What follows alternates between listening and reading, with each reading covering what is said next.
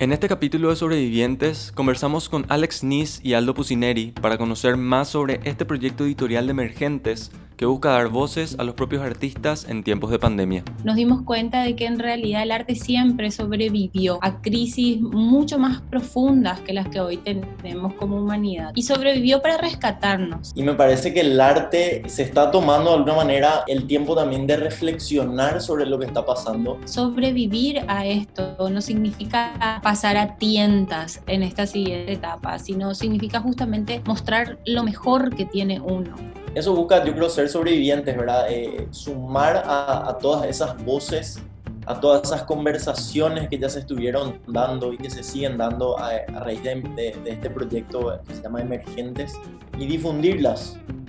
Escucha el capítulo completo en nuestro canal de Spotify o en www.emergentes.com.py.